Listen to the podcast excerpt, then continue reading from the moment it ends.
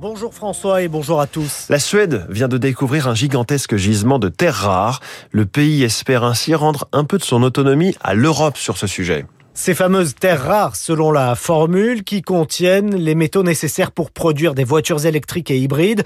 On les retrouve aussi dans les éoliennes, les panneaux photovoltaïques, les puces de smartphones ou les écrans d'ordinateurs portables. Mais jusqu'à présent, il n'existe aucune mine de terres rares en Europe et les Européens sont absents de ce marché pourtant stratégique, détaille André Lezekrug-Pietri, président de JEDI, l'initiative européenne pour l'innovation de rupture. Les Européens aujourd'hui foncent à tête baissée vers des nouvelles dépendances.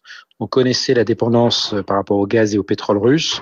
Avec la décision d'arrêter la vente de voitures neuves euh, thermique en 2035, on va être dépendant des moteurs électriques.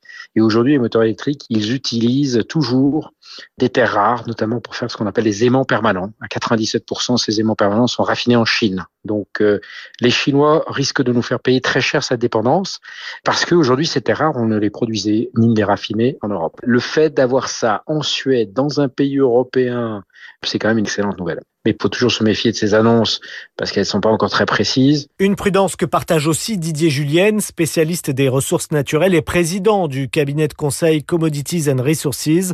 Il relativise les annonces du groupe minier suédois Elcab. Il y aurait un million de tonnes de minerais. Euh, la société Elcab a indiqué un taux de 0,85%, ce qui signifie 8500 tonnes de terres rares contenues dans le gisement.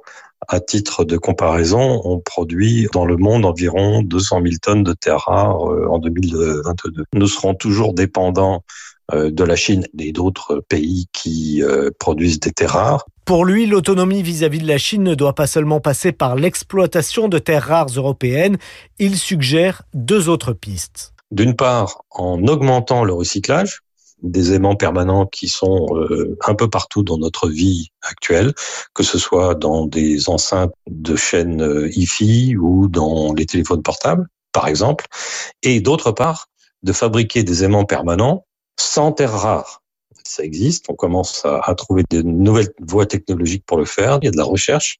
Et euh, une fois que ces euh, aimants permanents sans terre rare seront opérationnels, à ce moment-là, nous serons complètement, d'une manière rédhibitoire, désengagés de toute dépendance vis-à-vis -vis des terres rares chinoises. D'autant que l'exploitation de ces terres rares suédoises ne se fera pas avant 10 ou 15 ans, le temps pour la Chine de préparer une éventuelle riposte, explique Yves Gégourel, professeur au Conservatoire national des arts et métiers, où il enseigne l'économie des matières premières et des transitions durables. Si, par exemple, la Chine décide de manière temporaire de faire un peu de dumping, c'est-à-dire finalement de surapprovisionner le marché pendant un temps euh, restreint, eh bien, elle pourrait mettre à mal.